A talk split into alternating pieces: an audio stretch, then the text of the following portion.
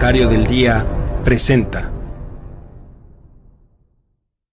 Tratamos de proponer ideas acerca de cómo resolver problemas súper filosóficos. Estamos haciendo algo. Primero tenemos que aprender a reconocer que existen.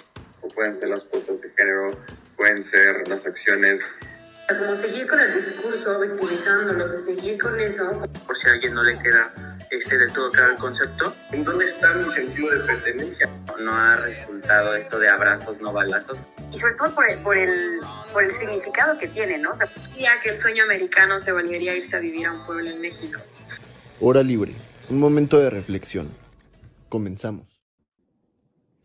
Buenas noches, queridísima audiencia. Ahora sí son noches, afortunadamente, porque siempre decíamos buenas tardes, buenos días y acá se veía eh, como si fuera de mañana, pero me da mucho gusto saludarles el día de hoy. Mi nombre es Ana Paula Linas y con gusto voy a estar eh, siendo su host en este nuevo episodio de Hora Libre que comparto con mi queridísima Dari. ¿Cómo estás, Dari? Bien, Ana Paula, muchas gracias. Me da mucho gusto, Dari. Y también comparto la mesa con mi queridísimo José Miguel. ¿Cómo estás, José Miguel? Qué gusto. Muy bien, de hecho sí, lo que dices, ¿no? Primer podcast nocturno que nos aventamos. Entonces sí, tiene su lado de edición especial. Entonces esperemos lo disfruten mucho. Oigan, pues este, el día de hoy traemos dos temas. Uno incluiría un tercero, no más como para comentarlo ya hacia el final. Uno muy, este, pues muy importante que se tiene que comentar, lamentablemente muy triste, pero sobre todo eh, con el fin de crear conciencia al respecto, ¿no? Y el segundo, pues es un tema de división de poderes bastante interesante, igual a ver si nos podemos eh, poner a platicar un poco si hay atropello de, atropello de división de poderes o no en el país. Pero, eh, pues, insisto, eh, una opinión obviamente juvenil, porque pues esa es la intención de hora libre, pero sobre todo informada. Y pues bueno, hablemos de la lamentable tragedia de, eh, pues, del asesinato del el magistrado. Como sabemos, la semana pasada bueno, a principios o finales de la semana antepasada y principios de la semana pasada, estuvo pues muy sonado una eh, terrible noticia de que, bueno, quién sabe, ¿eh? si hubo homicidio todavía, no sé, todavía no se, digamos, se aclara la situación del famoso magistrado, ¿no? Que él traía una carrera dentro del Tribunal Electoral de su respectivo OPLE en Aguascalientes. Y pues bueno, eh, nos sorprendió a todos. Yo debo decir, aquí está mi perrita, yo debo decir que eh, me enteré en la oficina y la verdad es que fue una noticia que me partió el corazón. Y no sé cómo lo, cómo lo vivieron ustedes, compañeros. Pues Em, realmente yo traté de no meterme tanto al lado político y analizar más como el lado sociológico de, la noticia. Y pues chance sirve un poco estos datos que encontré, ¿no? Según el, según el INDECEG, em, en México hay 5 millones de personas, o sea, el 5.1% de la población que se autoidentifican como dentro del LGBT más, ¿no? Entonces, eh, dentro de esta proporción que ya hablamos de pues, significativamente 5% es bastante, este, bueno, una minoría bastante grande, pues, eh, hablamos que México pensaba, pese a todos estos avances legales y pese a que existió el puesto del magistrado en el poder, México sigue liderando los crímenes de odio contra este tipo de personas ¿no? Eh, justo dentro de los últimos años, México ha sido el segundo país más violento en Latinoamérica en cuestión de crímenes de odio en contra de la comunidad y se han reportado acerca de 305 hechos violentos, ¿no? También un dato interesante es que la mayoría de, estos este, crímenes de odio se da en una edad entre 25 y 29 años, ¿no? Este, más o menos esta, estos datos yo creo que son importantes eh, en primera instancia como para visibilizar que es, que es algo que pasa todo el tiempo, pero simplemente el puesto del magistrado eh, este, de alguna forma eh, como que lo hace un poco más visible, ¿no? Más mediatizable, ¿no? Pero eso no quita que es un hecho que pasa todo el tiempo y que hay un, un gran odio acerca de esta diferencia de identidad que hay y que va a ser muy interesante que lo hablemos después, pero que es algo que se me hace muy extraño como siempre dentro de estos homicidios que se dan dentro de la comunidad se le suele poner siempre el término de pasión al lado, ¿no? Como si no fuera realmente un crimen de odio, sino un crimen pasional, ¿no? Porque pues, ok, para que sepa la audiencia normalmente, o bueno, muchos de los casos que salen a la luz... Históricamente, ¿no? También históricamente. se da entre parejas, ¿no? Pero no por eso podríamos decir que solo es un crimen pasional, ¿no?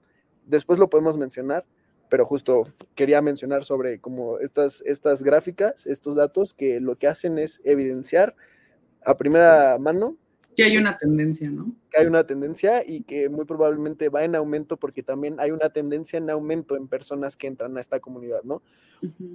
Entonces, bueno, sería esa mi primera aportación. Muchas gracias, José Miguel. Eh, me gustaría también hacer un hincapié, ¿no? O sea, em, yo también estoy de acuerdo en que todo apunta que no es un crimen pasional, pero también justamente las pruebas, a pesar de que sean un poco extrañas y los comentarios de la fiscalía apunten hacia otro lado, también para la ciudadanía no está muy claro qué es, ¿no? O sea, realmente aquí eh, hablamos desde los datos, desde justamente las tendencias que se han presentado a lo largo de la historia, pero pues al final, y pues lamentablemente o afortunadamente, la fiscalía es quien tiene la última palabra, ¿no? Este, Dari.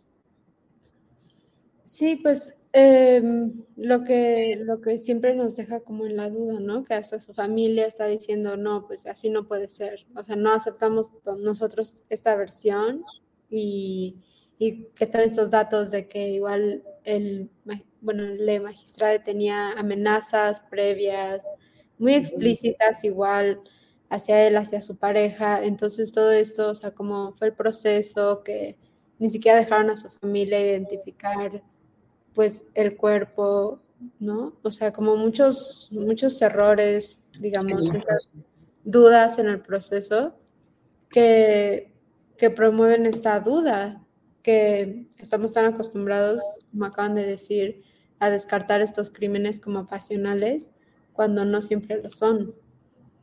Totalmente, Dari. Y creo que a pesar de que sí, o sea, sí hice el hincapié de que todavía no se tiene certeza de que qué realmente pasó, los tres estamos de acuerdo en que a partir de las tendencias, a partir del hecho de que se le que se generaron amenazas contra Le Magistrade.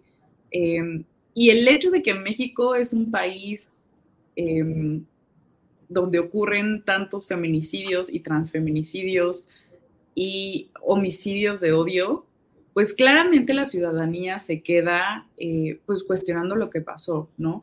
Sobre todo, y, bueno, yo personalmente creo que es, es hacer referencia al tema y hablar sobre el tema para crear conciencia de la importancia de eh, promover unos derechos de protección. Igualmente, la magistrada ya había tenido, eh, ya había exigido una protección estatal, porque justamente su vida estaba, eh, más bien su integridad estaba, estaba en peligro, pero también nos, nos habla mucho sobre cómo la ciudadanía em, observa la situación, ¿no? Y, a lo mejor me estoy desviando un poco del tema, pero en el momento que salió la noticia, obviamente la comunidad LGBT eh, más se conmocionó, pero también otra, eh, otro sector de la ciudadanía empezó a encontrar hoyos donde no había. ¿Y a qué me refiero con esto?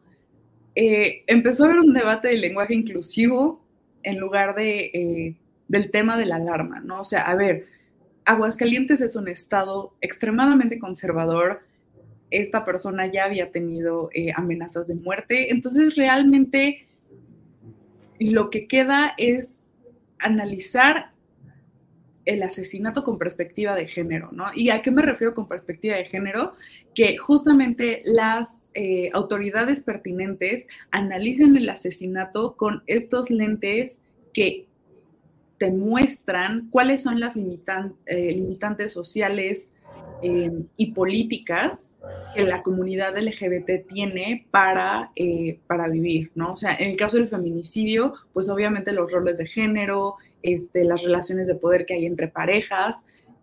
Y en el caso de la comunidad LGBT, pues el tema de la tolerancia y el tema del odio, ¿no? Por eso la, ciudadanía alza una alarma eh, contra el Estado para decir, esto realmente no parece un crimen pasional y no parece un simple asalto. Y lo digo simple porque al final un asalto sí es grave, pero pues aquí estamos viendo un crimen de odio desde la perspectiva eh, nuestra, ¿no? Em, igual, no sé, no sé ustedes qué piensen, ¿por qué, ¿por qué creen que la ciudadanía está cuestionando tanto a la, a la fiscalía más allá de este pues de las cifras que nos presentó José Miguel al principio. O sea, ¿por qué, porque este, está, este cuestionamiento no solo contra el Estado, sino también con la Fiscalía? A ver, yo creo que aquí hay varios temas, ¿no? O sea, que es como un tema medio que se tiene que ver de forma integral, ¿no? En cuanto a la percepción, pues podemos hablar que realmente las generaciones de hoy, más generaciones digitales, ¿no? O digitales, pues se ven muy influenciados por la mediatización de, de las ideas, ¿no? En esa misma línea, estamos ahora en una época donde las instituciones van perdiendo de alguna forma como este prestigio y donde empezamos como en un tipo de especie de posverdad donde pues no creo en nada de lo que me dicen que es verdad, ¿no? Y donde pues por lo mismo ya no sé si lo que me dice la fiscalía o lo que me dice Tere Jiménez, que salen a tiempos diferentes, eh, es verdad, ¿no? Y no sé ni siquiera a quién hacerle caso o, siquiera si los dos están cerca de mencionar cuál fue el problema, ¿no? O sea, yo primero que nada creo que ahí hay un tema en cuestión de confianza y de posverdad, ¿no? Donde de un tema de ese calibre de de, este, de violencia puede pasar sin que la gente se dé cuenta a, un, a una discusión, debate por lenguaje inclusivo, ¿no? Eh, o sea, así de manipulables somos y creo que eso es un tema bastante importante también como para hablar de toda esta normalización que existe de, de la violencia. Pero tipo, yo creo que valdría la pena mencionar qué fue lo que pasó realmente, qué es lo que dice la fiscalía que, que pasó. Sí, claro. A ver, según la fiscalía, el, el asesino fue su pareja, Dorian Herrera, que después eh, se quita la vida, algo que parece ser como también constante en este tipo de, historias. Este, y bueno, y da a conocer que fueron identificadas 20 heridas de arma blanca realizadas con una navaja de rasurar y una de ellas en el cuello. O sea, estamos hablando de un crimen. En la yugular, que al final le magistrada falleció. Lo rajó completamente, eh, pues ya le quita la vida, ¿no? Y, o sea, y, ok, entiendo la parte pasional de que eran una pareja, pero es que yo veo odio ahí, ¿no? O sea, tipo, realmente no es un crimen que hablas de, ah, pues, oye, fue un accidente, o sea, fue algo que no solo empezó, sino no, no se contuvo y termina, pues, con estas dimensiones, ¿no? Entonces, eh, como para resumir lo que dices, Ana Pau, que está interesante que me lo encontré en las noticias, es como medio un una frase que dice crimen pasional, mentira nacional o señor, señora, no sea indiferente, se matan disidentes en la cara de la gente. No nos gusta creer que esas historias son reales, donde hay como realmente eh, un asedio directo de odio y más a gente que, nos representa, ¿no? O sea, hablando del magistrado. Entonces, este, por, por la misma razón, siento que está muy fuerte el tema, en el sentido de que es ya casi eh, imposible el separar este tipo de acciones con algo personal, ¿no? O sea, con algo que podría decir, oye, es que esto no, esto fue político incluso, ¿no? Entonces, pues sí, la, la mediatización ha hecho un efecto extraño en la forma en la que percibimos estos tipos de problemas, al grado en el que solo lo normalizamos, ¿no? En vez de, de decir, órale, órale, esto sí está raro, ¿no? Y ve las gráficas y va en aumento y hay una violencia extrema. No, yo en lo personal, un familiar mío, yo no lo conocí, pero pues por mismas historias fue asesinado por pertenecer a parte de la comunidad, ¿no?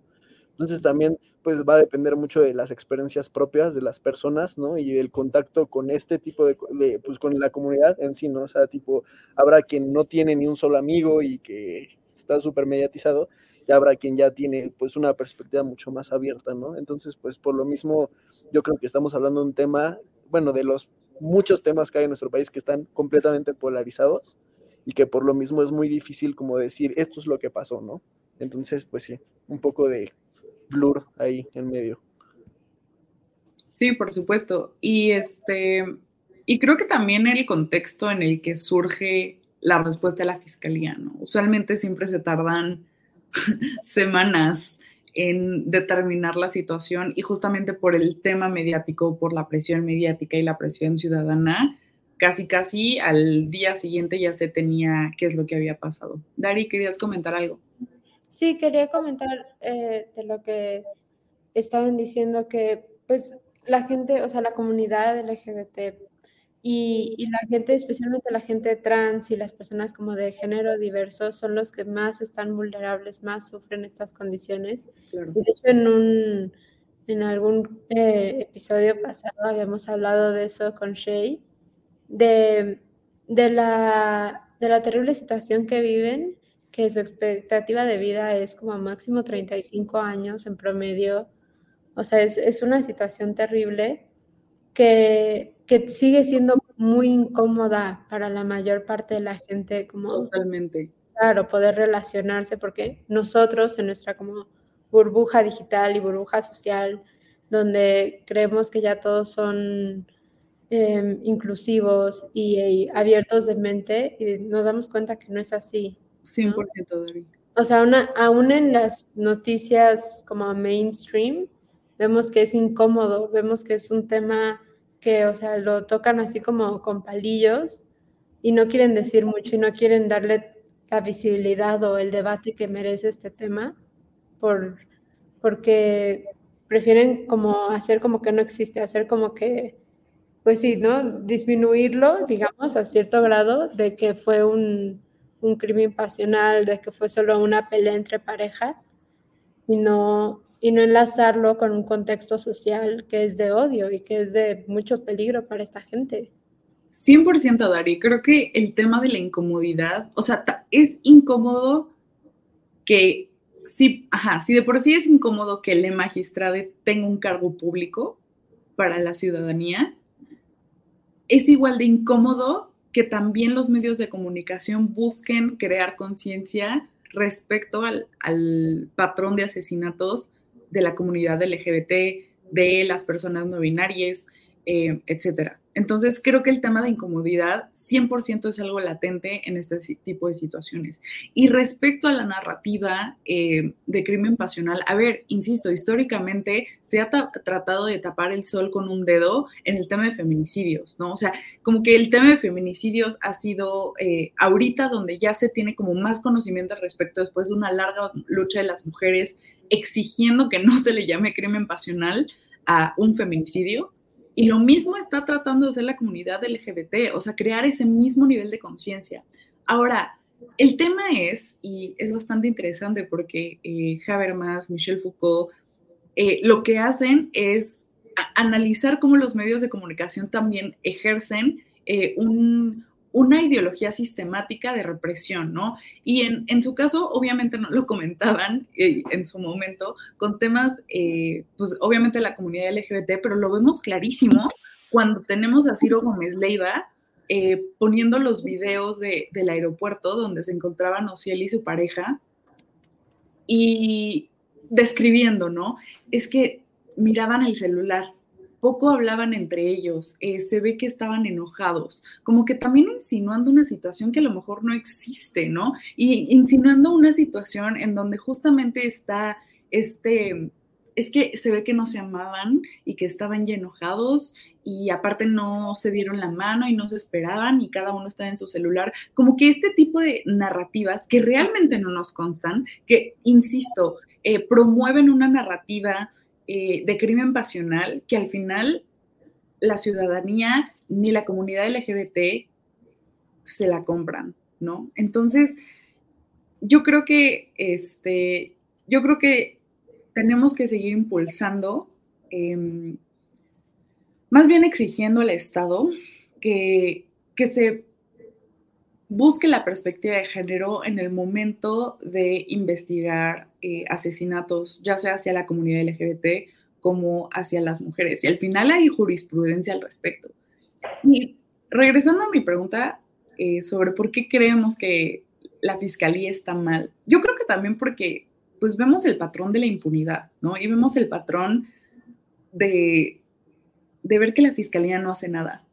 Entonces, si la fiscalía como institución fuera creíble, creo que la ciudadanía no diría nada. Seguramente cuestionaría, porque es importante cuestionar, pero también se le daría cierta legitimidad a lo que dice. Y lamentablemente las instituciones em, judiciales que, se, que son las encargadas de investigar los crímenes no han tenido la suficiente legitimidad para, más bien no, no han construido la suficiente legitimidad para que la ciudadanía les crea.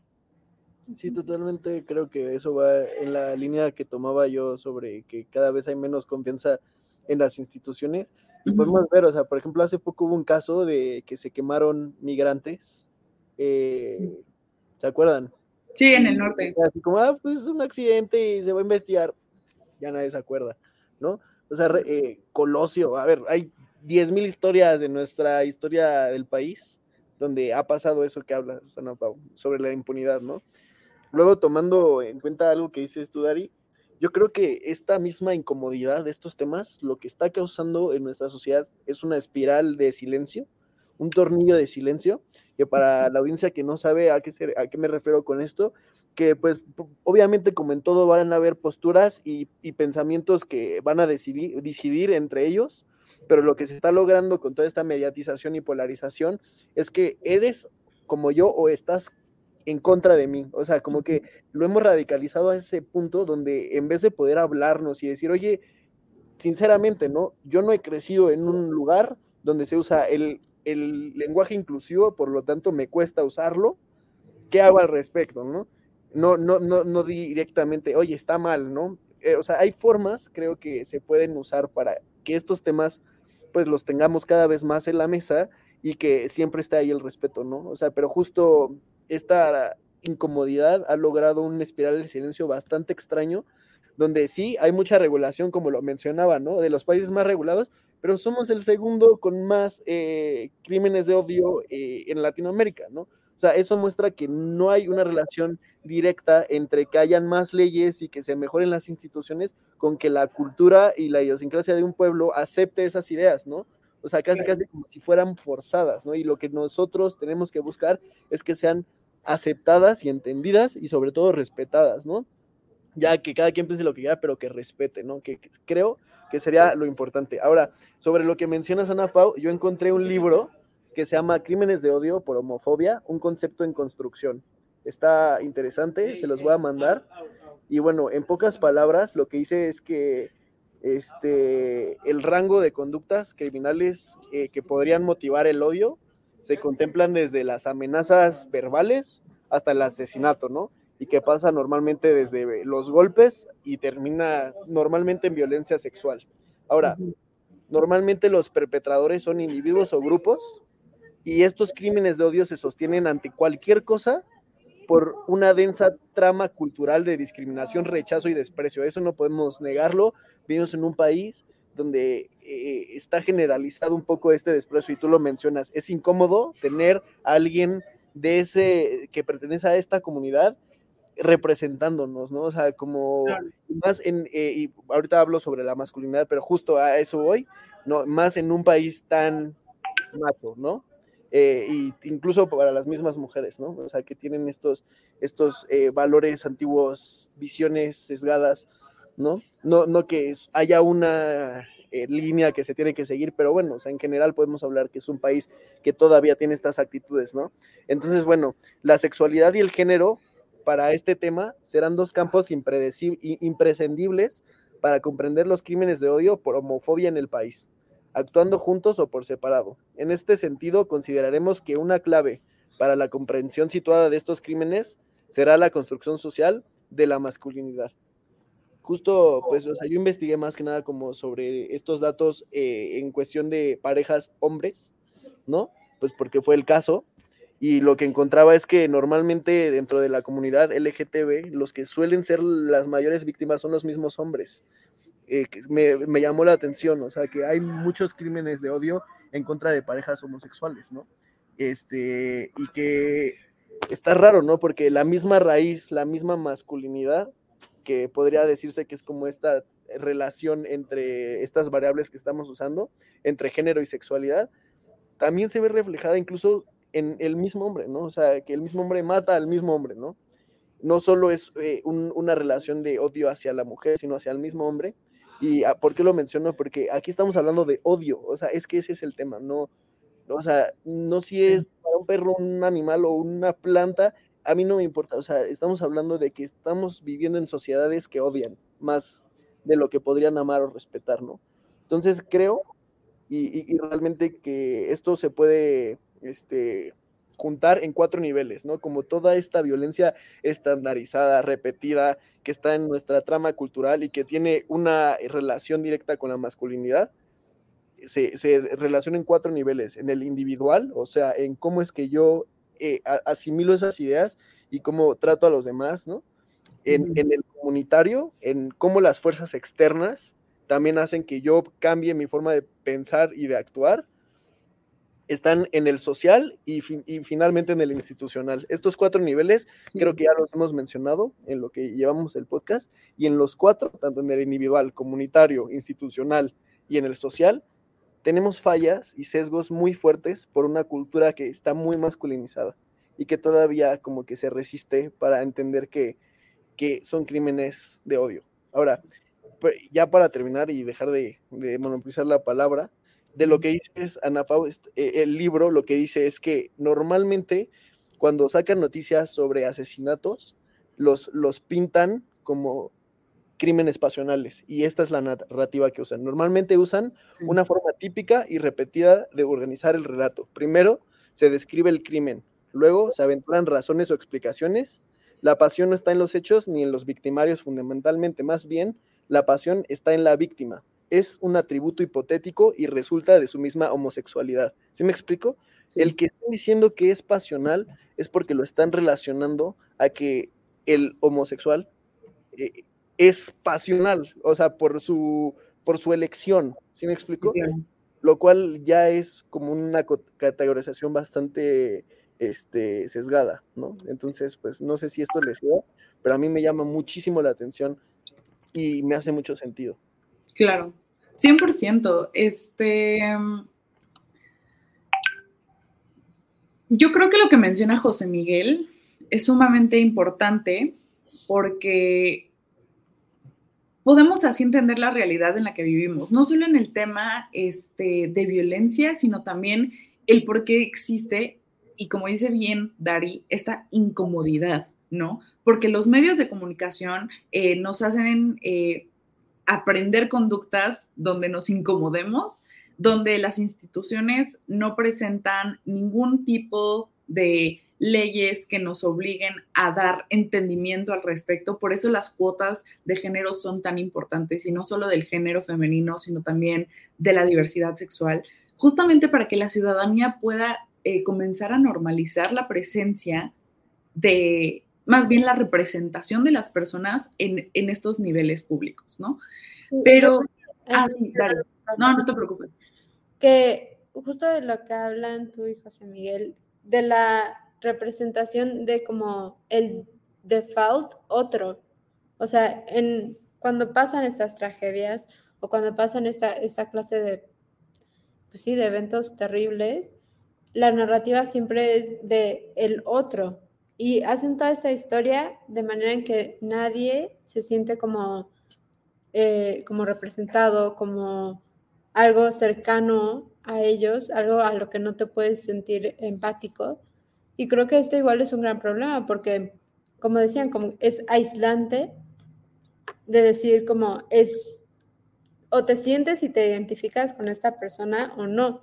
Y la gran mayoría de la gente va a decir, no, pues no me identifico, entonces no me importa creo que eso igual es un gran problema en cómo lo reportan, cómo se narra todos estos tipos de tragedia, en que no intentan como pues humanizar a la víctima, lo intentan solo encasillar en es una historia de una persona gay o de una persona trans o de una persona diferente a ti, lector o eh, oyente, entonces como que no te incumbe.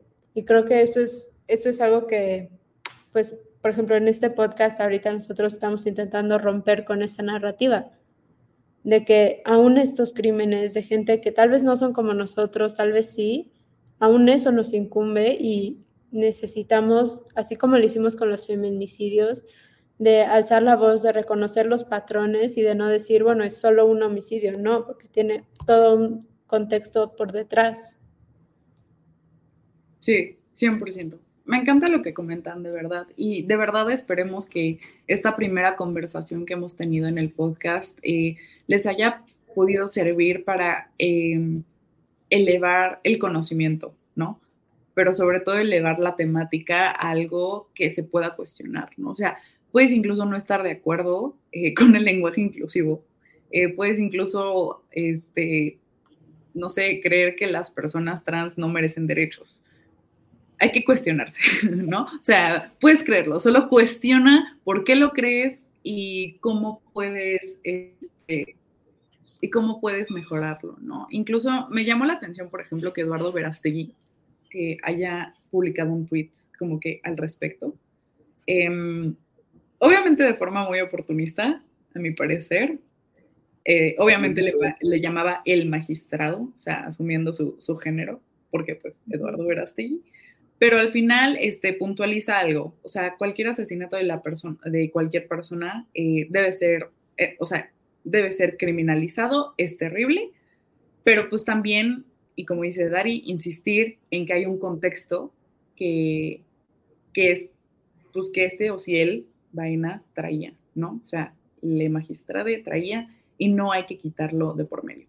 Y pues ya para terminar, eh, para cerrar el tema y ir a nuestro segundo, eh, nuestro segundo abordamiento político, em, creo que La Casa de las Flores, la serie, aborda el tema de los crímenes de odio hacia las personas de la comunidad LGBT en la segunda temporada.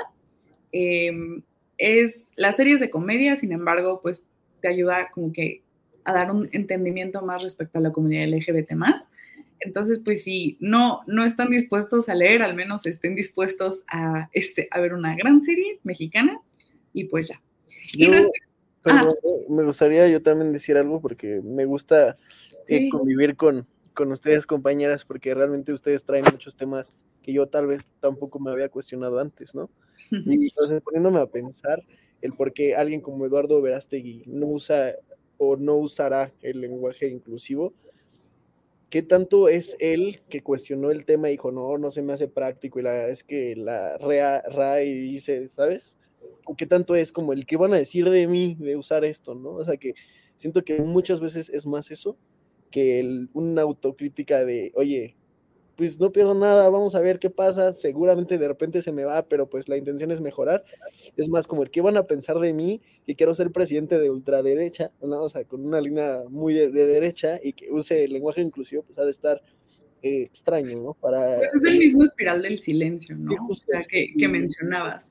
Y bueno, en esta misma línea yo quiero, pues para hablar de este tema, justo recordar la importancia que tiene la humanidad, ¿no? Y sobre todo el amor este, creo que realmente se nos olvida y ya no vivimos en una sociedad donde compartimos ese tipo de valores, donde cada quien ve por sí mismo al mismo tiempo, donde realmente no aprendo en carne de otros ni en los pies de otros, ¿no?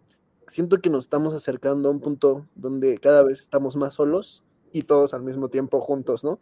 Entonces, para todos aquellos que están allá, eh, el amor sí es la respuesta y no no en un tipo religioso ni en un tipo hippie, sino pónganse a evaluar hasta dónde ha llegado el odio, ¿no? Y en dónde estamos y realmente ya vivimos en una sociedad donde ni confiamos en el vecino, ¿no? Entonces, esto no solo se ve reflejado en crímenes contra la comunidad LGTB o en feminicidios, sino en la violencia diaria que estamos acostumbrados a vivir de muchas formas y que tristemente normalizamos, no solo por falta de amor, sino por falta de amor propio también, ¿no? Entonces, no se vale, yo creo que señalar a las diferencias cuando ni siquiera estamos nosotros completamente conscientes de qué es lo que somos, ¿no? Y el decir, es que así son las cosas y esto es lo normal, se me hace un poco raro a veces porque ¿qué es lo normal, no? Eh, ya vivimos en un mundo que justo nos prueba eso y pues bueno, ¿no? O sea, hay que entender los temas y hay que tratar de, de siempre eh, respetar, fuera de, como dices, si comparto o no ciertas posturas, ¿no? Y no hay que chupar el atole con un dedito, ¿no? Hay odio y se tapa todos los días, todos los tiempos y desde siempre. Y, vivimos en un país muy violento, ¿no? Entonces, muy, muy probablemente ustedes, audiencia, tengan hasta cosas violentas dentro de su personalidad, justo por la misma normalización que hay, ¿no? Entonces, si no somos capaces de ver lo que nosotros somos capaces de hacer, solo siempre queda como un tema externo y nunca lo vamos a hacer propio. Entonces, pues bueno, hay que hacer propio estos temas, aunque no nos haya tocado directamente. Yo creo que esa es una buena, una, una buena opción. Y bueno, ay, perdón, Ah, no, solo quería decir que creo que es un, cierre muy perfecto para todo lo que acabamos de hablar y que, pues, como casi siempre concluimos, cuando pasa una tragedia así, que lo que se necesita es más empatía, es más conciencia y solidaridad, amor, ¿no? O sea, respeto siempre por los otros. 100%. Em, y bueno, yendo ya al, al, siguiente tema, Dios mío, Jesús Cristo, ayúdanos por favor. La semana pasada vimos que Arturo Salívar pues dejó de ser Swifty, ¿no? dejó de ser Swifty y dejó de simpatizar a la gente porque el señor decidió irse descaradamente con eh, Morena y pues obviamente quedó una vacante en la Suprema Corte de Justicia. Y a ver, queridísima audiencia, para elegir al siguiente ministro, ministra o ministre, Em, el presidente, Andrés Manuel Obrador, propone una terna hacia el Senado y el Senado ya elige a alguien de esa terna. Esto ocurre dos veces, es decir, si la primera terna ninguna rifa, el presidente manda otra terna. Si esa segunda terna no rifa, el presidente ya tiene designación directa em, a la tercera, ¿no? O sea, la tercera es la vencida y es la directa y ya la ciudadanía se queda como, oh, entonces, eh, primero que nada, primero que nada, ¿creen que hay, o sea, bueno, ustedes desde su punto de vista y a partir de su conocimiento que han adquirido, ¿creen que hay hasta cierto punto un atropello de división de poderes respecto a este mecanismo? ¿Del mecanismo? Ah, bueno. No, no, adelante. Adelante, adelante. Bueno, este, ya habíamos tenido una clase de Derecho, donde nos ponían a analizar este proceso, pero para este, la CRE y la CNH, que son órganos reguladores, pero que tienen el mismo proceso de designación directa, donde se propone una terna, sí, o sea, similar, ¿no? Se propone una terna y después tiene que ser aprobada por el Senado, y, y si ya se aprueba, este, ya queda, ¿no? Y si, se y si no queda por mayoría, se vuelve a repetir la votación y tal, y al final, si nadie se pone de acuerdo, el presidente en la tercera ronda puede llegar y decir es este, ¿no?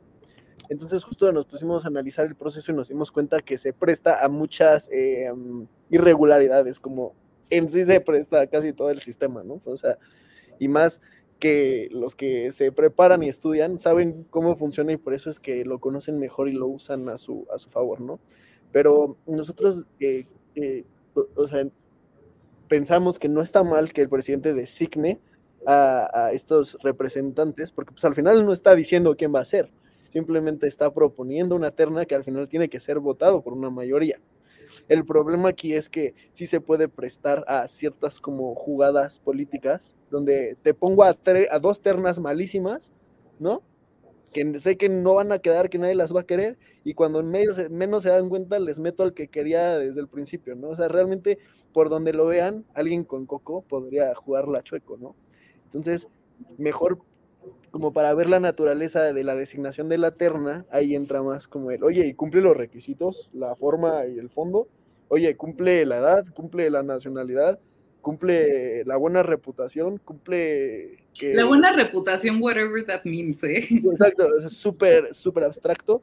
Cumple que estudió Derecho, ¿no? O sea, no si pasó con 10, ¿sabes? O sea, no, es como, son cosas bastante... ¿no? Con que cumplas eso ya estás, ¿no? Entonces, pues por legalidad, están jugando limpio, ¿no? Pero pues, ¿quién dice que el sistema no lo hicieron los mismos del poder como para usarlo a su favor, ¿verdad? Yo, yo soy un poco antisistema en ese sentido y este y, me da me da un poco de risa, ¿no? O sea, como que es como, ah, no, todo está legal, no pasa nada, pero pues es que no puedes separar como ya esa novela, ¿no? O sea, de que, oye, es que aquí están moviendo las, las piezas y, y me da miedo qué es lo que pueda venir, ¿no?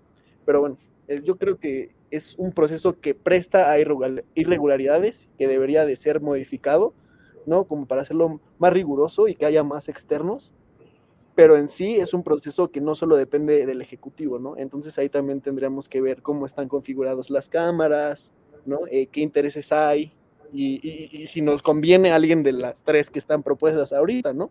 Que será lo más importante. Pues yo no, o sea, como que no me había metido tanto a ese proceso y ahora que lo dices y que lo explicas así, sí, se presta todas las irregularidades del mundo, aparte de la terna que, que pues propuso AMLO, que, o sea, parece una broma, ¿no? ¡Ay, sí! Todas están, o sea, no pueden estar más cercana a él, a su partido, a su gobierno. Claro. ¿Qué, clase de división de poderes es esa? ¿Y qué clase de imparcialidad a la ley? 100%. A ver, yo lo que creo es que depende. si mi título de gobierno me diga, depende. A ver, em, por una parte, un lado de mí dice que sí hay cierto atropello y división de poderes, pero por otro lado creo que es muy importante que haya coordinación entre los poderes. A ver, el Poder Judicial puede elegir híjole, también te pones a pensar en si es juez y parte, ¿no? O sea, de que el Poder Judicial entre ellos digan como, ay, mira, elijo este, pues también eso no es muy eh, democrático de su parte, ¿no? Ahora, que el presidente elija una terna y que a partir un ex, o sea, un segundo poder, que es el poder legislativo, elija a quien, o sea, al ganador de esta terna, eso me parece bastante democrático, ¿no? O sea, siento que, este, que permite que haya cierta coordinación de poderes. Obviamente, pues sí es cuestionable que el presidente elija una terna.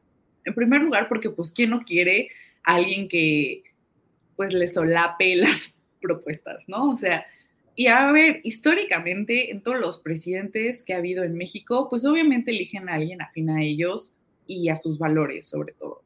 Y aquí también hablemos de valores como bienestar que cuestionable si es un valor, pero pues el presidente cree que es un valor, bienestar, justicia, honestidad, etc.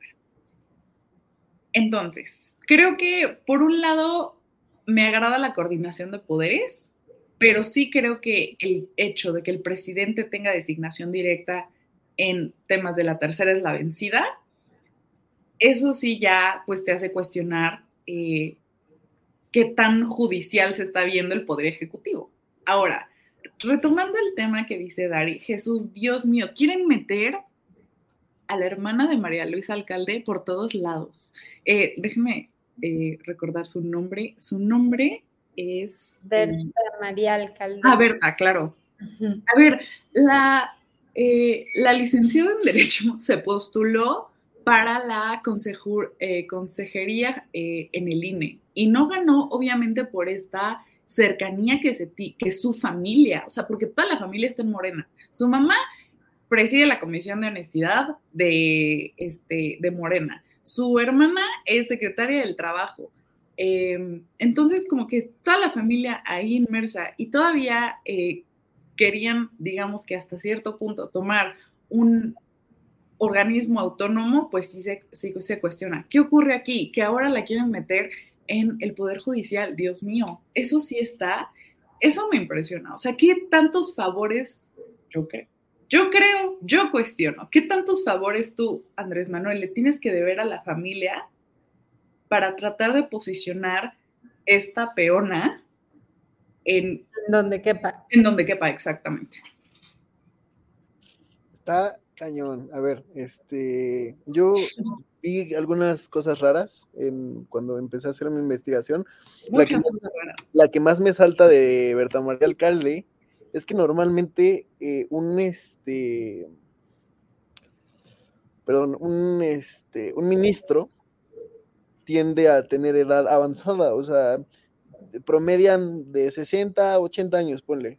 Es porque son carreras largas que llevas toda la vida en ese, eh, en ese, en ese mundo y de repente es súper joven, tiene 36 años, ¿no? O sea, no, esto no te habla de una experiencia larga, ¿no? Sí, claro. Justo, ¿no? O sea, la cercanía con, los con el presidente, con el partido, está medio rara, pero estamos hablando de la Suprema Corte de Justicia de la Nación, o sea, no tiene nada que ver con partidos políticos, estamos de acuerdo, o sea, debería de, deberíamos de estar hablando de, justicia, ¿no? De, oye, es que esta va a ser jueza, ¿no? Y son 11 ministros los que, los que son parte de la Suprema Corte. Y para hacer un poco de conciencia histórica, sería interesante de los 11 ministros, qué presidente puso a cada quien, para que veamos que tal vez no está tan desbalanceado como parece, ¿no? Un poco esta, esta contrapartida. Y tipo, miren, de los 11 que hay, Felipe Calderón puso a cuatro, Enrique Peña Nieto a dos, y Andrés Manuel lleva cuatro ahorita, ¿no? Y pues sería un quinto con, esta nueva terna. Que ya hablamos de que Morena ya tiene más que los demás, pero que aún así sí vemos que Felipe Calderón puso a cuatro, ¿no? Y no se dijo nada de eso. ¿Sí me explico? Entonces. Eh, a lo mejor sí se dijo y estábamos muy chiquitos como para hacer análisis político. Pero, regreso, o sea, de que entiendo por qué debería de haber como esta separación, pero pues al mismo tiempo lo que nos debería de importar a nosotros sería pues, las credenciales que tienen las personas que van a entrar, ¿no? O sea, ya independiente si es la primera hermana del presidente, si es la mejor para el puesto, no me importa, ¿no? Pero justo creo que no se trata de esto, este tema, que estamos hablando de un nepotismo, ¿no? Estamos hablando de la clásica que se ha repetido de que familias dentro del poder que simplemente se andan cambiando, ¿no? Y es que, a ver, puede que no. Que es la, pregunta vigorosa. Pero es que también es importantísimo ver la carrera judicial. Y ver que alcalde no tiene nada. No, no, no, ni siquiera un tribunal unitario de nada. Puras secretarías. O sea, y dices, a ver, para estar en la corte se necesita haber aportado sentencia, haber aportado jurisprudencia. Mm, ¿Existe? No lo creo. ¿Qué querías decir, Dari? Es, sí, ese era justo mi punto, su, su, trayectoria, ¿no? Su carrera, que, o sea, la COFEPRIS, la Secretaría del Bienestar, la Secretaría de Seguridad Ciudadana, pero ¿en dónde en su currículum hay algo en materia legislativa? Nada. A mí solo me parece como colaboró en la reforma del sistema de justicia penal, ¿sabes? Como colaboró, así de que ahí, ahí anduvo. Sí, y bueno, pues Lenia Batres, como que mm, igual, Martí Batres, un cercano al presidente, hay nepotismo, aquí sí hay nepo babies, ¿no? Como, como diría nuestra, nuestra generación, aquí sí existen nepo babies. Y a ver, el último cargo que tuvo Lenia Batres fue eh, diputada, integrante del movimiento eh, de Morena y directora jurídica del gobierno de, este, de la delegación de Cautemoc, asesora de Andrés Manuel cuando este fue jefe de gobierno, directora general de la regulación de transporte, em, diputada federal, y aquí tampoco yo veo ninguna carrera jurídica, ninguna carrera judicial. Y algo que ha caracterizado al Poder Judicial es que hay carrera judicial. Tú empiezas en el peldaño más pequeño para que obviamente llegues al peldaño más alto que es postularte para la Suprema Corte de Justicia. ¿Y qué hay aquí? Yo veo puro dedazo. Sí, o sea, lo que yo investigué de ella es que fue de, los, de las fundadoras de Morena, que estuvo en las brigadas y en todos estos como movimientos pacíficos de AMLO antes de, antes de formar Morena. Está, o sea, está metida desde el inicio y eso es algo que siempre decimos que pues no se puede. que, que obviamente es lógico, el presidente y cualquiera que sea, o sea, no solo AMLO, igual Calderón, todos, van a poner a quien les, les ayude a pasar sus reformas, que vote según como en la misma corriente ideológica y todo, pero lo que estamos diciendo, ¿no? Si es la mejor persona para el puesto, pues ni modo, que así sea. Pero ninguna de estas parece serlo. Parece que, que es porque... Lo que esperaríamos sería realmente que cancelaran la terna, ¿no? O sea, lo lógico sería que se cancelara y se echara para atrás esta terna. Pero pues a ver qué pasa después. Y, o sea, yo sí regreso. los senadores sí tienen un papel de estrategia, ¿eh? o sea, fácilmente podrían seleccionar a alguien que, que, le convenga menos al presidente, ¿no? O sea, que, que sea de todas las peores, la menos peor, ¿no? Que es una lógica común en nuestra democracia. me gustaría mencionar algo y no sé qué piensen, ya también para empezar a cerrar, estamos viendo que el proceso está súper mal y que necesita un buen de reformas y que sobre todo este proceso de designación tiene un buen de formas de truculear el resultado y que se debería de reformar, reformar este, este, esta onda. Pero la democracia puede o no funcionar, pero si dejas de creer en ella hay problemas y es lo que nos está pasando. Entonces, se nos está yendo la, la confianza y, y esta es la perfecta elección. Son decisiones mal pensadas, que, que, o sea, podrían ser las mejores, pero no pones a tres personas relacionadas contigo, pones a una en todo caso. Esto ya se llama cinismo, ¿no? Y, y, habla de un, de, un, de un país que no se instruye, entonces no puede ver estas referencias y decir, oye, está pasando esto, está muy mal, ¿no? O sea, ah, pues todo bien, está dentro de la ley, no se saltó nada, pues bueno, pues ya vemos dónde estamos, ¿no? Y la tercera manzana en discordia es nada más y nada menos que María Estela Ríos. ¿Y quién es María Estela Ríos?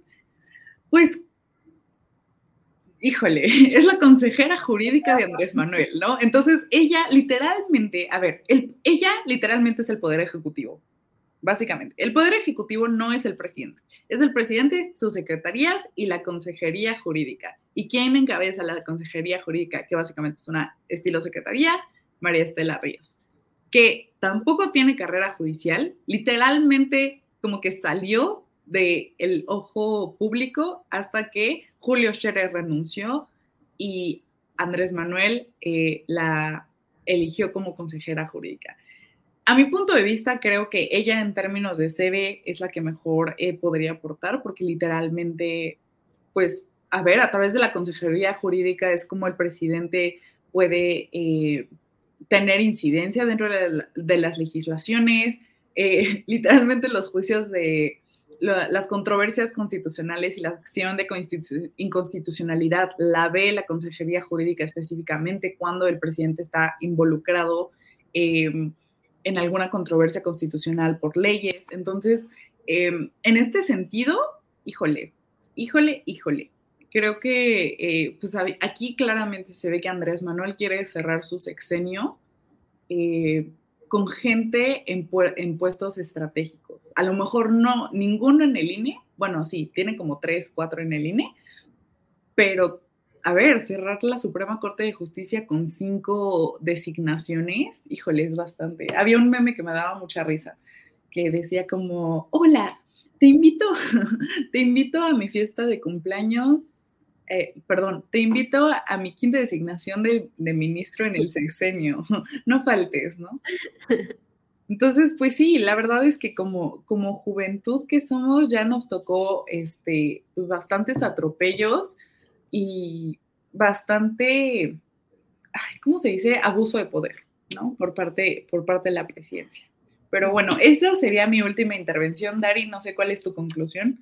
Pues yo creo que tenemos que esperar al jueves a ver qué, dice el Senado y a ver si no hacen esta jugada justo que, está diciendo José Miguel de, de, decir no, no, no, y después ya al último segundo meten al, candidato inicial, ¿no? Al que ya tenían en mente desde el principio.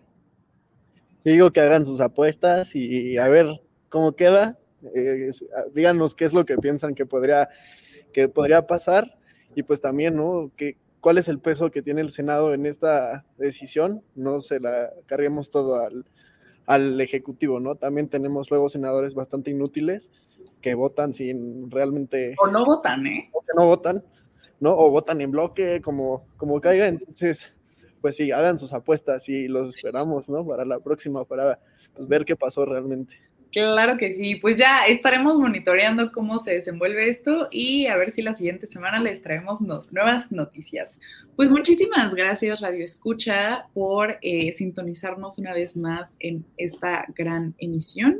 Gracias José Miguel y Dari, de verdad sus aportaciones siempre tan puntuales y tan excelentes. Y pues nada, ya saben, nos pueden sintonizar los miércoles a las ocho y media, pero también tenemos otras líneas de pensamiento dentro de Hora Libre, como voces universitarias, si quieren una opinión más madura. este, Bitácora Internacional para una opinión más, eh, más global y el trago económico para ya cosas de finanzas. Ahí ya Jaime y Joaquín se la rifan años. Muchísimas gracias y nos vemos la siguiente semana. Bye. Hasta Oye, oye, ¿te gustó la emisión? Entonces, no te la puedes perder la siguiente semana. Y recuerda que puedes escuchar este y otros programas en nuestra página oficial, comentariodeldia.com y en las plataformas de Spotify, Apple Podcast y Amazon Music. Suscríbete y síguenos de cerca en todas nuestras redes sociales. Olvides darle me gusta.